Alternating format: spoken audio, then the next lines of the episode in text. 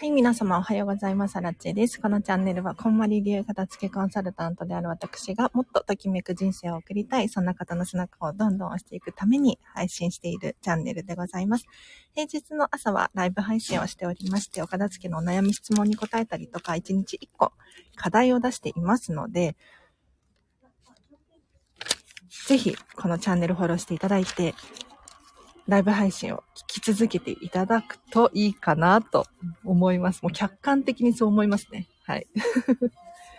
ということで、今日も皆様ありがとうございます。えっと、今日は11時までを予定しておりますが、ぜひね、私に聞きたいことがある方いらっしゃったらコメント欄で教えてください。私がね、どんどん回答していきますよ。で、質問がなければないで、私勝手にどんどん話し始めちゃいますが、遠慮なさらずにコメントで遮ってもらって大丈夫です。で、今日の後半にですね、1日1個課題を出しまして、出しているので、ぜひ最後までお付き合いいただければなと思います。ちなみに、ちょっともう本当にどうでもいい話になっちゃうんですけれど、今ね、シェアオフィスに来てるんですよ。だいたいシェアオフィスにいて、まあ、平日会員なので、平日の朝ライブ配信してるですね。で、今日、ハロウィンで、うん。そう。なんか、イベント？イベントっていうか、プチお菓子みたいなの配っていて、私が、なんか、くじを引いたら、当たってしまって、チョコレートもらいました。めっちゃ嬉しい。しかもね、なんかね、良さそうなチョコレートもらっちゃって、いや、なんか今日は朝からついてるぞと思って。はい。ちなみに、昨日もね、すっごい楽しかったんですよ。うん。本当に片付け関係ない話してもいいですか？実は昨日私ディズニーシーのホテルミラコスタのレストランで朝食だけ食べてきたんですよ。もうそれが本当に心地よくって幸せです。はい。もういいことばっかりですね。うん。で、じゃあなんでこの現象が起こってるのかっていうと、まあ自分自身、アラチェが自ら取りに行ってるからなんですよ。わかります？伝わってるかな？だって昨日のね、ディズニーシーの朝食だって、自分から行動を起こさなければ得られなかったことなんですよね。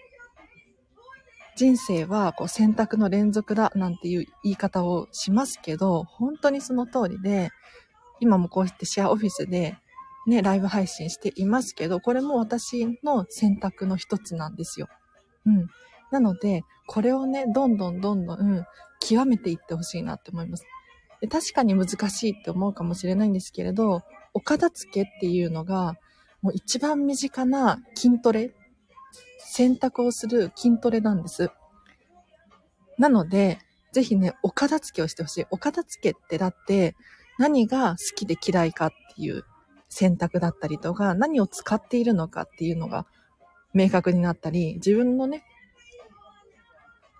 ものだけでいいんですよ。なので、本当にこのお片付け、物に対する選択ができるようになると、今度は事柄、出来事、環境、いろんなことも選択できるようになってくるので、ぜひね、もう片付けをきっかけに、どんどん自分の皆さんの理想の暮らしを作っていってほしいなと思います。あ、昨日は楽しかったようで何よりです、ゆるりさん、本当に昨日はすっごい楽しかった。もう一番楽しかったんじゃないかな。いや、わかんない。わかんないけど。荒地さん、ゆるりさん、おはようございます。よひろ、よしひろさん、おはようございます。ありがとうございます。こちらはいい天気なので気持ちいいです。片付けはかどりそうです。ってことなんですけれど、こっちもね、いい天気ですよ。はい。ありがとうございます。もう片付けどんどんはかどっちゃいますね。はい。ちょうどね、寒くなってきたし、うん、窓こう、開けて衣替えみたいな、うん、するといいかなって思ったりしますね。あ、まやさんおはようございます。あ、ようこさんもおはようございます。今日も楽しみにお伺いしました。嬉しい、楽しみだなんて本当に光栄です。ありがとうございます。ちなみに、あの、今日ね、ま、楽しいことばっかり起こってるって言ってますけど、いや、そうでもないことも起こってて、実は。この後仕事なんですよ。飲食店の方の仕事。ただ、なんかあの、アルバイトの子が風邪ひいちゃったみたいで、変わってほしいって言われて。そう。そうなの。で、急遽変わることになってですね、これはね、私ちょっとときめかないなとか思って。本当は断ったんですよ、実は。うん、こんなこと言うとね、アラチェさん冷たい人って思われるかもしれないけど、いや、今までずっと私全部受け入れてて、なんて言うんだろう。ただ一度も変わってほしいを断ったことがなかったんですよ。うん。で、しかも私、アラチ自身は風邪をひいたりとかしないから、もう正直、客観的に見ると、私ばっかりこう、徳が積まれてってるというか でも今日勇気を出して、もうときめかない選択はしないと思って、一回断ったんだけれど、どうしても人がいないって言われて、二回目ね、断れなかったです。もう本当にこれは悔しい。いやなんか、うん、予定としてはいろいろやらなければならないことがあるんですよ、アラチは。このスタンド FM もそうだし、ちょっとしたね、えっ、ー、と、なんやかんや、午前中にやりたいこと皆さんありません？でさらには、こんまり関係の宿題とか、なんだろう、自分のためにやりたいことたくさんあるんだけれど、そこに飲食店の仕事をがっつり入れちゃうと、それができなくなってしまうので、それはもう本当にアラチの心がときめかないから、もう今後一切とと、断れるなら全部断ろうっていうふうに決めていて 今日は断りきれなかったから悔しいスタートになってしまったんですけれど。はい。週末衣替えのついでにゴミ袋2袋分さよならできました。すごい、まやさん。いいですね。2袋分ってことはかなりスッキリですよね。うん。重量も軽くなって、いや、いいなご報告ありがとうございます。結構お洋服も、あの、定期的に私見直してますね。うん。意外とあるんですよ。見直すと。やっぱり消耗品だったりとかもするし、うん。あれ、こんなところに穴が開いてるとか、あ、毛玉がよく見たらいっぱいあるかもとか、あるんですよね。ぜひね、あの、お洋服のお片付けをするときは、一着一着を丁寧に見ていってほしいなと思います。うん。そうすることによって、本当にちっちゃい気づき、しみし、しみしわがあるなとか、うん、ヨレヨレになってるなとか、これをなんとなく、こう、クローゼットにかかったままの状態でお片付けをしちゃうってなると、こういう変化に気づけなかったりするんですよね。だから、こんまりメソッドでは、一つのカテゴリーごとに、とにかく全部出して、一個ずつ触ってっていうふうに伝えています。これをやらないと本当にお部屋っていうのはスッキリしてこないので、ぜひね、全部出して、一個ずつ丁寧にやってほしいなと思います。はい。ちょっとね、今ね、あの、厳しいこと言ってるなって思ったんですけれど、ぐさぐさ言っちゃったかな。失礼しました。初めて参加しました。ハルボーさん嬉しい。家族がいるので自分のものは片付け終わったのですが、おお、うまく収納ができず、ときめく収納法ってありますか？っていうことなんですけれど、はるぼさん、ありがとうございます。嬉しい。ときめく収納法ありますよ。はい。まずは、あの、はるぼうさんにやってほしいことがあって、何かっていうと、自分が思い描く理想のお家、これをイメージしてください。もうどんな制限なくですよ。もうお金だったり時間だったり自分の置かれてる環境とか一切関係なく本当の理想はこうなんだっていうのをちょっと想像してみてください。もしくはインスタだったりとか雑誌見たりとか自分で絵を描いてみたりとかでもいいんですけれどちょっと具体的に考えてください。ここをしっかり考えたことがない人が非常に多いんですよ。うん。このゴールが定まってないのに、どうしよう、ああしようとかって考えても、結構ね、難しかったりするんですよね。なので、まずは、イメージ。うん。思い描く。ここから始めてほしいなと思います。あ、インスタ見れてないので見ますね。お、ロックさん、嬉しい。ありがとうございます。そうそう。あの、インスタライブを昨日やって、楽しかったです。楽しかったですっていう感想もちょっと変なんですけど、あの、昨日はこんまりコンサル仲間の同期のケイちゃんと一緒にですね、もう、お片付けをするとこんな変化があるんだよっていうインスタライブを30分がっつりやりましたので、後でリンク貼っときます。ぜひね、見てほしいなと思います。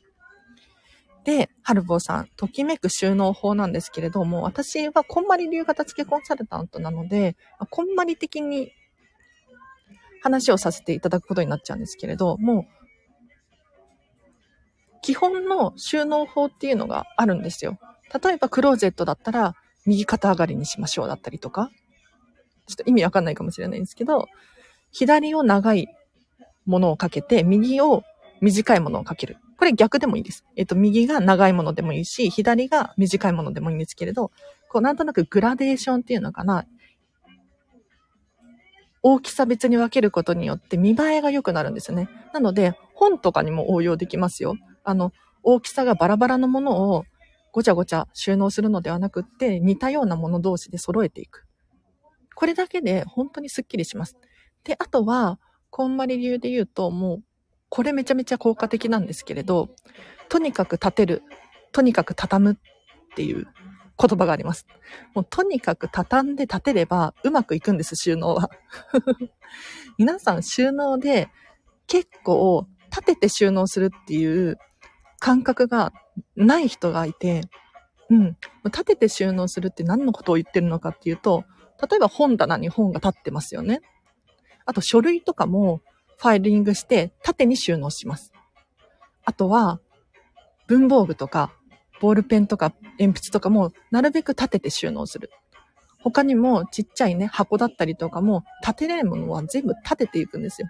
そうすると空間を最大限に利用できて、結構ね、すっきり収まることが多いです。で、畳めるものに関してはとにかく畳みます。えっ、ー、と、お洋服もそうだし、なんだろう、カバンとか、ビニール袋だったりとか、すべてのもの、畳めそうなものは全部畳んでいきます。それだけでもう本当に収納スペースがぐぐっと使えるようになるので、ぜひね、これ本当に心がけてやってほしいなと思います。あとは、ときめく収納で言うと、あ、はるぼうさんはふんわりとしか理想を考えずに始めていましたってことなんですけれど、そうそう、しっかり事細かに考えるのがおすすめです。うん。あの、理想を考えるのって無料だし、自由だし できるんですよ。で、そこでようやく、あ、自分って本当はこうなんだっていう気づきを得たりすることがあるんですよね。なので、あの、本当に制限なく考えてほしいんです。例えば、アラチの場合は、ホテルミラコスタに住みたいなとか、ホグワーツ城、ハリーポッターのホグワーツ城に住みたいなとか、そんな変な理想があるんですけれど、ここをゴールにしておくと、あの、頑張れるじゃないですか。うん。いや、無理ですよ。基本的に無理なんですけど。私の理想はね。でも、近づける努力はできるし、ゴールが明確だから分かりやすいですよね。おすすめです。はい。あともう一個ね、収納に関して言おうと思ったんだけれど、何だったっけな。カテゴリー別と人別ですね。うん。あの、ご家族っていうことなんですけれど、ご家族のものをごちゃごちゃにしないっていうのがおすすめです。えっ、ー、と、引き出し、クローゼット、お洋服とかもお子様のもの、ママのもの、パパのものが全部ミックスになってるのではなくて、引き出しごとにママ、パパ、子供ちゃんって分けてみたりとか、本棚もそうですね。1段目はパパで、2段目はママで、みたいに分ける。下駄箱だったりとか、もうすべての場所でそういうのをしてほしいです。あとはカテゴリーごとなんですけれど、もだ、だいぶマシンガントークですけど大丈夫ですか？えっ、と、カテゴリーごとって何かっていうと、小さい小物類がいろいろあると思うんですが、これがもうミックスになってると本当にわかんなくなっちゃうので、ちょっと機械っぽいものは機械っぽいもので集めてみる。ゲームだったらゲーム、なんだろう、スマホの充電器だったら充電器っていうエリアをちゃんと確保してあげる。うん。そうすることによってもはっきりとわかりやすいじゃないですか。なので、人別、カテゴリー別っていうのもちょっと考えてほしいなと思います。イメージが苦手です。旦那はイメージが得意なので、家の改装もイメージしながらやってくれましたが、私は出来上がるまで明確なイメージはできませんでした。ゆるりさん。そうなんですよ。そうそう。もうでもね、最初はみんなそうだと思います。これもね、本当に徐々にできるようになってくるので、ゆるりさん諦めないでほしいなと思うんですけど、あ、もちろんね、それを考えるのが辛くて苦痛であるとかっていう場合は、あの、大丈夫なんですけれど。イメージってもうしにくいんですよ、本当に。だから、最初のうちはとにかくもう検索しまくってください。うん。もう雑誌を見まくるとか、写真を探しまくる。例えばもうお友達のお家とかを参考にしちゃってもいいと思うし、近所のね、カフェとかレストランでもいいと思うんですけれど、ぜひね、あの、よくよく観察してみる。これを、力を徐々につけていってほしいなと思います。うん。あ、下駄箱は分けてなかったなっていうことなんですけれど、ゆるりさん、下駄箱も分けましょう。下駄箱もっていうよりかも、本当にね、全部のエリアで分けて収納してほしいんですよ。もちろん、もちろん、これは100%やってほしいっていうわけではないです。うん。例えば、私、今ね、妹と一緒に住んでるんですよ。で、お互いに、もしかしたらミニマリスト、気質って物の量が少ないんですよね。だから、私と妹の場合で言うと、食器だったりとか、まあ、靴もそうなんですけれど、結構ミックスに収納されてますね。でも、物が少ないから、それでもね、すっきり見えるんですよ。うん。だから、もう、基本的には、私はお客様に対して、人別だよ、物別だよ、っていうふうに伝えていますが、もうね、ご自身の使い勝手。ね、だって、分けて収納すると結構めんどくさかったりする場合があるじゃないですか。食器とかも私たちの場合で言うと、もうね、空いてるところにポンポンって置くっていうだけの収納をしてます。はい。なので、もうご自身のときめきっていうのが一番大事なので、私がね、荒地さんがこう言ってたからではなくって、あの、皆さんの中に正解があると思ってほしいです。あ、人別、カテゴリー別、今日早速やってみます。やった、はるぼうさん、嬉しい。やってみてください。ちょっとね、もうすっきりすると思いますよ。例えば、私のお客様で言うと、ご家族3人暮らしの方がいらっしゃって、クローゼットをママとお子様、お子様はね、5歳くらいかな。うん。一緒にしまってた方がいらっしゃったんですよ。で、結構もうミックスになっちゃってる状態だったんです。それを、ママのものをとにかく右に集めて、で、お子様のものを左に集めてかけてみたんですよ。そしたら、もう探しやすいし、うん、取り出しやすいし、わかりやすいし。で、お子様のものって基本的に丈が短いから、なんか下にスペースが空いてきたりしたんですよね。うん。なので、こうやって人別に分けることによっていろんなメリットがあります。うん。ちょっと一回やってみて、どうしても違うっていう場合は、もっとね、いろんな方法を試してほしいなと思います。例えばそうだな、色別で分けるとか。うん。おすすめです。今日は11時までを予定しているんですけれど、ぜひ私に聞きたいこと、もう何でもいいです。別にお片付けの話じゃなくてもいいですよ。あの、ディズニーシーにね、通いまくってるんですよ、私は。本当に。うん。ぜひそういう話もね、したいなとか。まあ、でも片付けに興味ある人しか来てないから、あれですかね。あちなみに昨日ディズニー行ったら、ディズニーランドでは今ハロウィンイベントやっていて、このね、ハロウィンイベント専用の1万2000円のチケットを持ってる人たちがめっちゃゴリゴリの仮装をしていて、いや、すごかった。やばい、エルサいたもん。本当に。エルサいた。びっくりしました。え、だって私ディズニーランドに入ってないのに、なんか、みんな仮装してるから、コスプレしてるから、なんかエルサにも会えたし、なんだろう。ミッキー、ミニーとか、みんなに会えた感じがして、すごい楽しかったですね。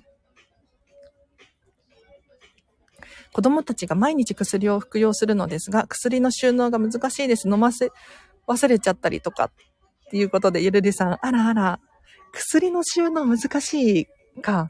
そうですよね。なんか、結構薬めっっちゃ持ってるなっていう人いるんですよね。うん。わかる。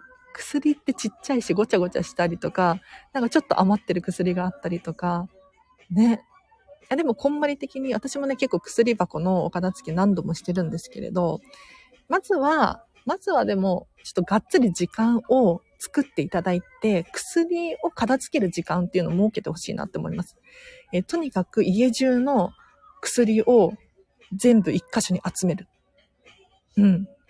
で、全部出す。箱から、袋から全部出す。意外と、同じ薬が被っていたりとか、賞味期限、消費期限が切れていたりとか、なんかちょっともう必要ない薬があったりとか、する場合があるので、まずは一箇所に集めて、全部出します。うん。で、同じ薬は同じ薬同士でまとめる。もしくは似たような形の、なんだ、チューブタイプだったりとか、なんだ、吸引薬なのかわかんないけど、同じようなね、形のもので集めてみたりとか、カテゴリーごとですね、これも分けて収納します。で、収納方法としては、ちっちゃいので基本的に、あまあ、箱に入ってる場合もあるかもしれないので、箱でそのまま立てて収納するのもいいと思うんですけれど、今までの私のお客様で言うと、その薬専用の箱を持っていたりとか、あと引き出しの一つをもう薬専用に潰しちゃうとか、うん。あとはもう、キッチンで飲むことが多いからとかって言ってて、キッチンの上の方に専用の、うん、箱を用意したりとかしている人がいましたね。はい。で、細かいものに関して言うと、なんか仕切りがあった方が絶対にいいので、ちっちゃい仕切りを用意してほしいんですが、まあ、そんな都合よくね、ないと思うんですよ。そういう時はもう何でもいいです。紙コップでもいいし、プラスチックのコップでもいいし、あとはお菓子作り用の、なんだろう、カップ、プ？なんていうの？マフィン用のカップとか、ありません？ああいうのにちょっと細かい薬、ちっちゃいのをポンポンポンって入れると、それだけで見栄えが良くなるし、ごちゃごちゃにならないので、ぜひね、仕切りっぽいもの、えっ、と、箱があったら箱がいいかもしれないですね。缶とかでもいいと思うんですけれど、こういうので区切ってあげる、しっかり。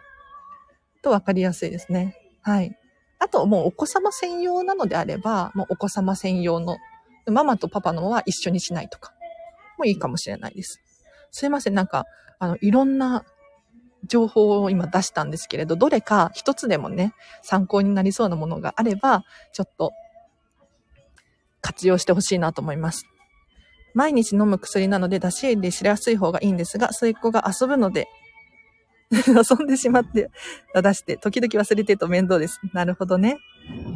遊んじゃうよね、ついついね。ね、お子様ちっちゃいと。薬箱の中は定期的に見直しています。ゆるりさんさすがです。素晴らしいです。はい。でももうちゃんとしっかりできてるんじゃないかな。どうなんだろう。あと、忘れちゃうっていう場合は、もうね、し、あんまりしまわない方がいいかもしれない。逆に。もう出しっぱなしにするみたいな。あ、でも遊んじゃうのか。難しいね。高い場所に出しっぱなしにする構、あの、よく頻繁に使うものを収納しちゃってる人が結構いるんですけど、それってなんか動線的にっていうのかな、使い勝手が悪かったりする場合があるので、意外と机の上にそのままポンって置いたままでも、しっくりくる場合がありますよ。はい。なんか片付けをしなきゃいけないとかって、ね、思いがちなんですけれど、そんなことはなくって、もう本当に人それぞれで、あの、机の上にね、何でもかんでも出してたら、それはごちゃごちゃしてくるんですけれど、例えば薬箱だけが置いてある状態だったら、別にごちゃごちゃ見えませんよね。うん。なので、ついつい忘れちゃうものに関しては、もう出しっぱなしにする。っていうのおすすめです。これはね、いろんなものに応用できますよ。例えば私がよくやるのは、朝本が読みたいなって思うじゃないですか。そしたら、次の日の夜にテーブルの上に本を出しっぱなしにするんですよ。うん、しまわずに。そうすると朝起きた時に、あ、本読まないとっていう意識になって、本が読みます。はい。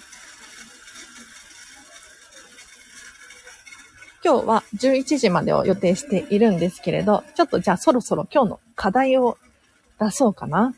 はい。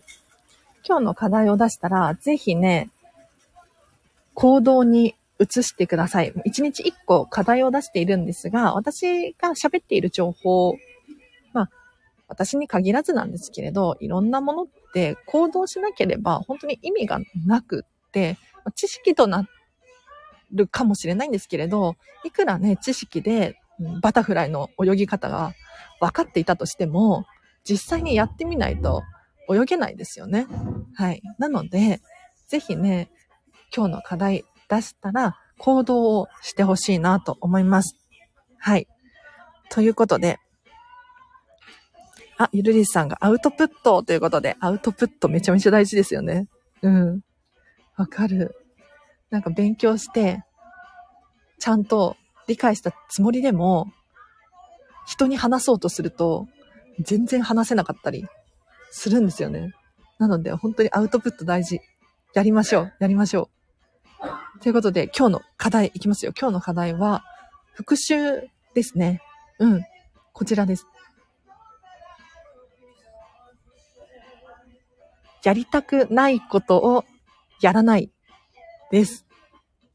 今日の、まあ、お片付けっていうのかなやりたくないことをやらないでください。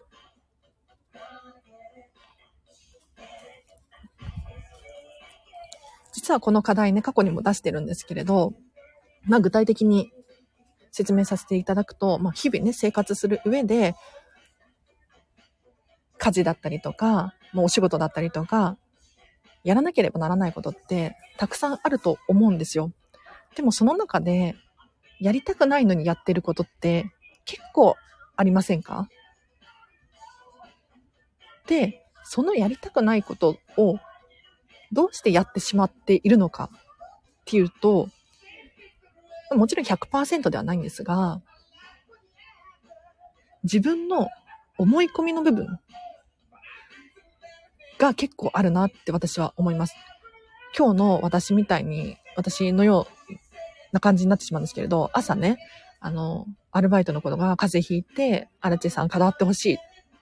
うん、でもアラチェはスタンド FM もあるし、えっ、ー、と、銀行にも行きたいし、期日前投票にも行きたいし、とか、なんかいろいろ頭の中で予定を組んでたんですよ。うん。で、一回断ったんです。だけど、今度は、ボスから連絡があって、ちょっとアラチどうしても変わってほしいって言われて、もうさすがに、かわいそうだなと思って、断りきれなかったんですよね。でもこれって頑張れば別に断れたじゃないですか。いや、人に迷惑かかっちゃうかもしれないけれど、いや、人って、迷惑ゼロでは生きていけないと思うんです。だから、多少、うん、ちょっと冷たいって思われるかもしれないんですけれど、多少、大丈夫ですよ。あと、こんな心理学のデータがあるんですけれど、人って迷惑をかければかけるほど好きになるらしいですよ。はい。なんか、あの、迷惑をかけられた側？迷惑っていう言い方が良くないですね。うん。っ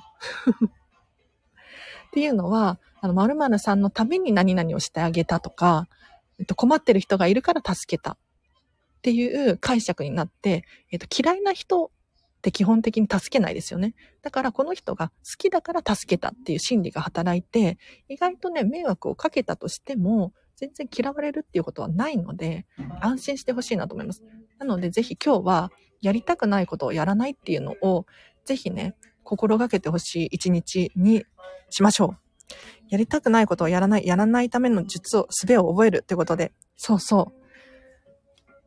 意外と本当に皆さんどうですか？私はね、結構やりたくないことやっちゃってるなって今更ながら気がついて、これも本当にお片付けの一環で、ちょっと片付けていきたいことではあるんですよね。例えば、ま、職場、今飲食店で働いてるんですけれど、ここでフルでがっつり働いてしまうと、私は片付けのことが一切できなくなってしまうんですよ。なので、これを徐々に減らしていきたいんですね。ここもお片付けかな、やりたくないことをやらないっていう選択かなと思って、まあ必要最低限生活する上でね、お金稼がなきゃいけないので、今ね、全然片付けコンサルの収入がないんですよ。本当に。そう。だから、こうやってがん、うん、少しでもね、頑張れるところは頑張んなきゃいけないんですが、はい。皆さんぜひね、やりたくないことやらないっていうのをちょっと心がけてほしいなと思います。頼りにされる存在ですね。そんなことないんですよ。なんか多分どうせアラチェなら暇でしょみたいに思われてるんですよ。そんなことないか。わかんないけれど。みんな、あの、私以外の人たちが、やっぱり家族がいたりとかするので、声かけにくいんじゃないかなって思うんですね。私はもう独り身だし、自由人だから、結構ね、話しやすいっていうのかな。うん。でもね、それも、まあ、イメージ戦略っていうのが非常に大事だなって思ってます。例えば私、アラチェが毎回、その頼まれたことを断り続けていたら、あ、この人は頼んでも断られるだろうなと思って、次第に頼まれなく、頼まれなくなる。でもこれってもういい意味でも悪い意味でも取れて、要するに私、アラチェが、えっと、やりたくないことが近寄ってこなくなるわけじゃないですか。そしたらすごく心が快適に過ごせるので、ぜひね、こういう小さいことの積み重ねなんですよ。例えば、人間関係。お友達からの誘いを全部引き受けていたら、もうどんどんどんどん誘われて大変なことになっちゃうので、徐々に徐々にこうフェードアウトしていったりとか、うん、するといいかなって思いますね。はい。なので、今日はやりたくないことをやらないです。なんか、家事だったりとかもそうですよね。洗濯物やりたくないなとか、お料理作りたくないなとか、もう、すべてのことがそうなんですけれど、ちょっとやりたくないっていうふうに思うものがあれば、もうやらない選択をして、で、やらないと今度何が起こるかっていうと、料理しないっていう選択をしたらご飯がね、どうしようってなりますよね。そしたらお惣菜を買うのか、なんかレストランに食べに行くのか、まあ、いろんな選択があると思うんですよ。でもこれってやらないっていう選択をしない限りは生まれなかった選択だと思うので、ぜひね、工夫うん。これこれをやらないためには、じゃあどうしたらいいんだろうっていう工夫をちょっと心がけていただければなと思います。あ、荒地さん、暇でしょうは思い込みですよね。あ、これ思い込みか。私の思い込みか。いや、私、あでも基本的に暇なんですけどね。暇っていうか予定を入れたくないタイプで、もうその日にやりたいこと今やりたいことを今やる。っていうのをしたいから、基本的に予定を入れないようにしているんです。そうすると、あの、急に仕事が入ってきても、入れられちゃうんですよね。これはでもいい意味でも悪い意味でもそうですけど。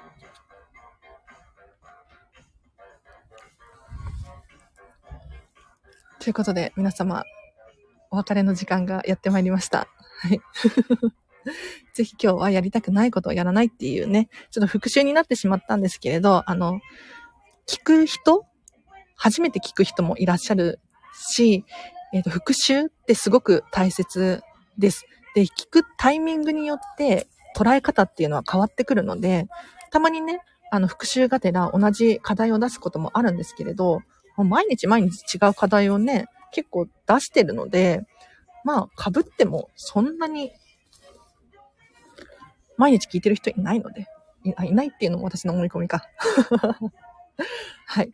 では皆様今日もお聞きいただきありがとうございました。めちゃめちゃ楽しかったな、今日も。はい。では今日も後半もですね、皆様ぜひハピネスな楽しい一日を過ごしてください。あらちでした。バイバイ。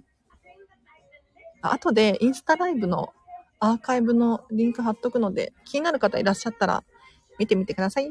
バイバーイ。